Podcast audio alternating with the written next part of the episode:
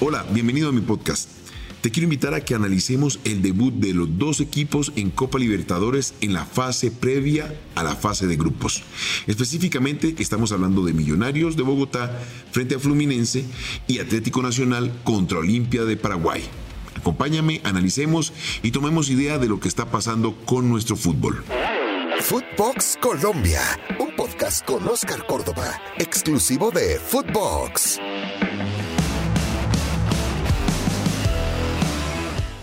Y bueno, lo único claro que queda es que, como es habitual en los últimos años, los resultados no fueron para nada agradables, para nada positivos.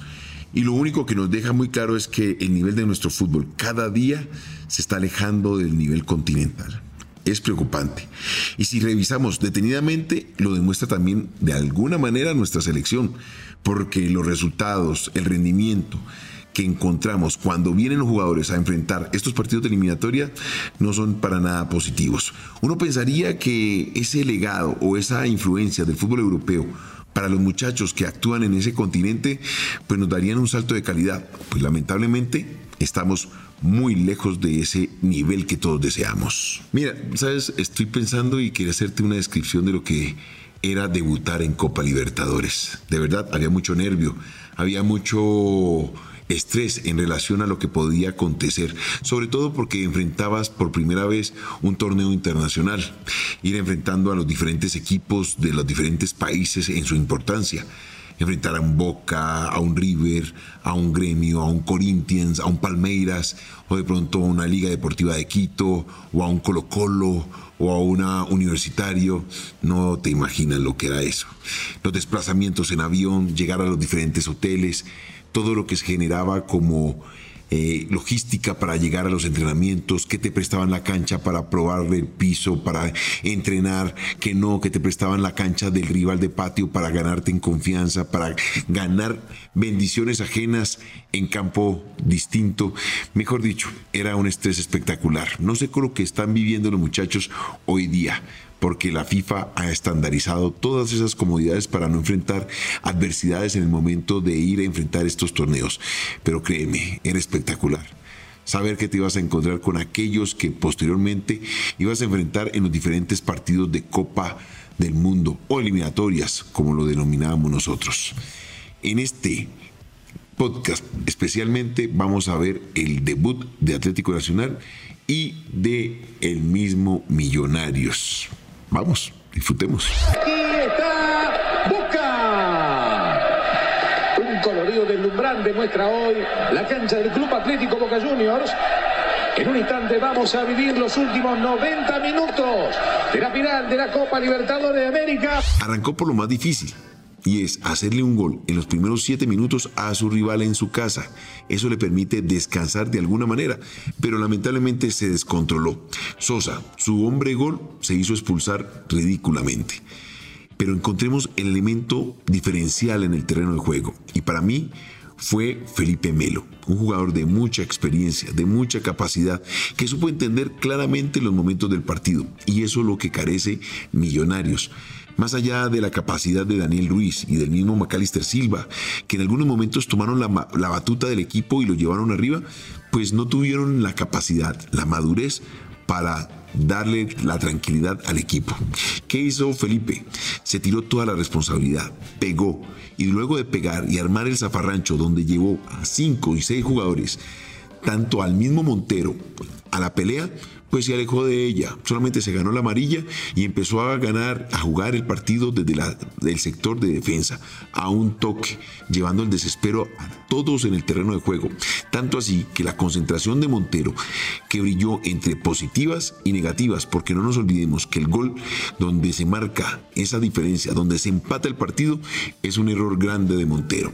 Y un par de jugadas adicionales donde no tuvo la capacidad para controlar y darle la tranquilidad a su equipo. Eso es un jugador de jerarquía, eso es un jugador que sabe marcar los tiempos, es un jugador que maneja el compromiso. En el fútbol de la Copa Libertadores no solo se gana con ideas, tampoco con estrategia, con táctica, también se maneja con inteligencia emocional. Y eso es lo que carece Millonarios en este momento. Tiene buenos jugadores para nuestro medio. Seguramente lo respetamos y marca una diferencia con el ritmo que maneja en cada uno de los partidos. Pero a nivel internacional todavía no tiene la ropa. Ojalá, ojalá nos dé una sorpresa. Y este martes, al enfrentar a Fluminense en visita, pues logre ese gol que necesita para alzarse con la victoria. No nos olvidemos que hoy día la diferencia de gol no cuenta. Solamente es ganar el partido y te pones en igualdad de condiciones. Millonarios tendrá la capacidad de igualar la serie? Te pregunto a ti, ¿o tendrá la capacidad de si llega a la, a la definición de puntos penales, logrará sobreponerse y tener esa carga emocional para pasar a la próxima ronda? Lo analizaremos luego, esta semana, por allá en día martes, día miércoles o el mismo viernes. Miremos qué pasa. Ojalá los muchachos nos den una sorpresa y logren ese paso a la próxima ronda para enfrentarlos en grupos. Por otra parte, tenemos que hablar de Atlético Nacional, otro que tiene la tarea pendiente en este torneo continental. Pues bien, Atlético Nacional enfrentó a Olimpia de Paraguay allá en su casa y en mi modo de ver el partido me parece que Nacional fue muy superior a un Olimpia más allá del resultado. Línea por línea, Nacional fue superior en el compromiso. Marcó los tiempos, marcó la velocidad, marcó la táctica, marcó la intensidad, pero hay momentos críticos donde la capacidad mental es la que marca la diferencia. Y lamentablemente Nacional no la supo marcar. No nos olvidemos que Nacional armó una de las mejores nóminas del país para enfrentar este torneo. Tiene en la línea, por ejemplo, a Dorlan Pavón, a Harlan Barrera, a Duque, al mismo Rifle Andrade, a Gio Moreno, y la gente lo entiende y no come vidrios. Pero ¿saben qué? Entiendo y veo que a Nacional le hace falta una pieza, una pieza que siempre tenía muy bien cubierta. ¿Cuál es esa pieza? ¿Tú sabes? Pues sí, el arco. Lamentablemente en este momento Nacional no tiene ese arquero de gran categoría. No quiero decir que ni Mier ni que Quintana son malos arqueros. No, lamentablemente su capacidad y su nivel no le permite a un técnico como el que hoy tiene Atlético Nacional descansar tranquilamente. Me parece que el pasado lo está castigando.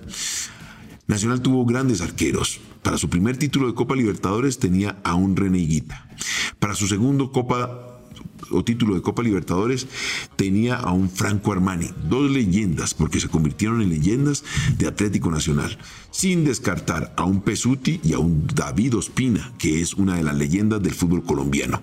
Me parece que Restrepo tiene un gran problema. Y, y un problema que le estalló de una manera radical el, este domingo ante Bucaramanga, donde lamentablemente Quintana se equivoca en el primer gol y algo pasó en el camerino. Para el segundo tiempo Quintana no sale a jugar y entra Mier. Y creo que este tema de que entra el uno, sale el otro, entra el otro, sale el uno, está creando una confusión total en esa posición. Y créeme, el arco tienes que tenerlo muy bien cubierto. Vamos a ver qué hace Atlético Nacional en su partido como local tiene todo servido, tiene los mejores jugadores, creo yo. Pero esto le estalló en las manos a Restrepo. Y en el caso de este tipo de compromisos, el manejo de grupo dentro de este momento es fundamental. Y creo que a Restrepo no le está yendo bien.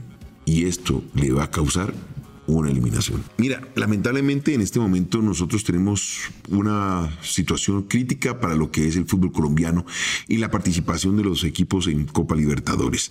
Si Nacional y el mismo Millonario se quedan en el camino, pues quedaríamos muy a merced de los equipos brasileños como lo estamos encontrando en este momento. Lamentablemente el nivel que están mostrando nuestras escuadras a nivel continental, como te dije al principio, se ve reflejada en la eliminatoria hacia el Mundial de Qatar 2022.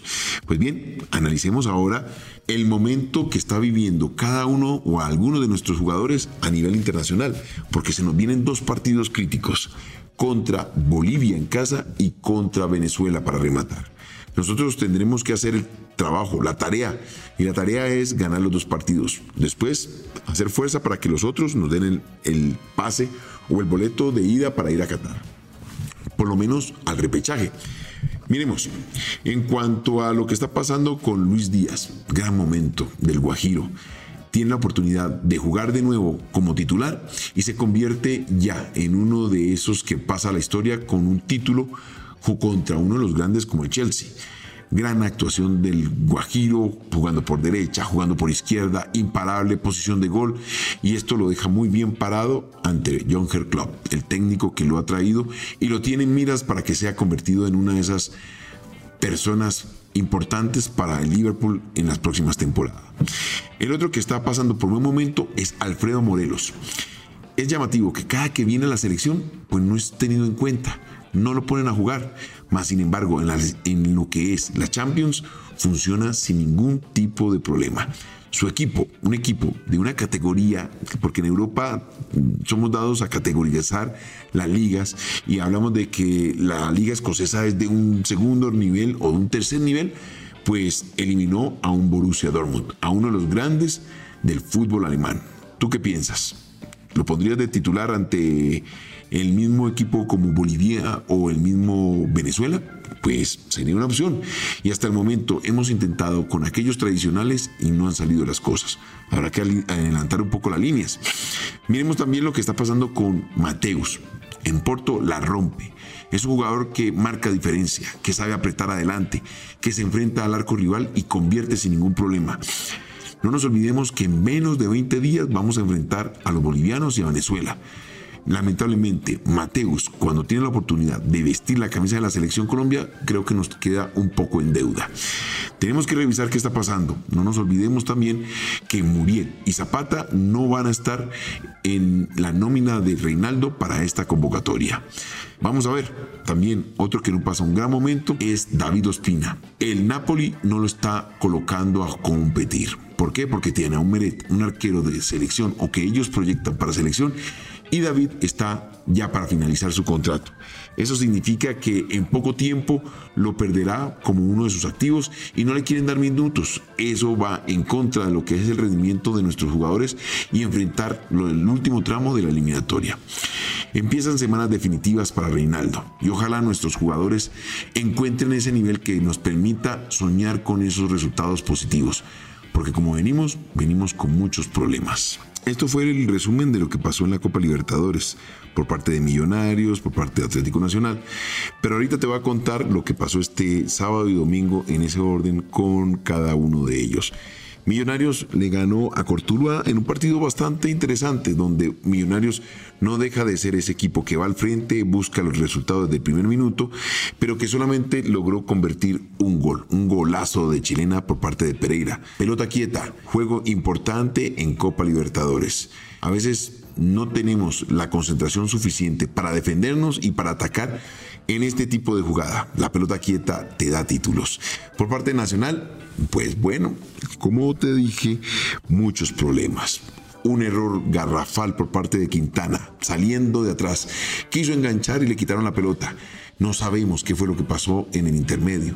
Hubo pelea, Quintana no quiso salir para el segundo tiempo, decisión del cuerpo técnico de no convocarlo, de no dejarlo salir al terreno de juego porque la confianza estaba totalmente quebrada se quemó un jugador y en, un momento como Copa Libertadores uno no se puede dar el lujo de perder soldados. En cualquier momento tienes que echar mano de ellos y utilizarlos para que te den la mano en momentos críticos. En este caso, a olvidarse de Quintana. Le dio toda la responsabilidad a Mier y lamentablemente pues se dio un resultado totalmente adverso. 3 por 1 y un Bucaramanga que disfruta con un resultado. Esto los deja muy mal parados para lo que se viene durante esta semana, sobre todo Atlético Nacional, la confianza, el público y lo que pueda recibir de este resultado de último momento. Bueno, este era más o menos el panorama que pude ver, que te puedo contar, con el cual podemos conversar. ¿Cómo te pareció? Me lo vas contando a medida que nos vamos encontrando en este medio.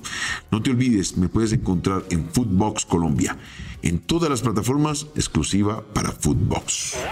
Esto fue Footbox Colombia con Oscar Córdoba, un podcast exclusivo de Footbox.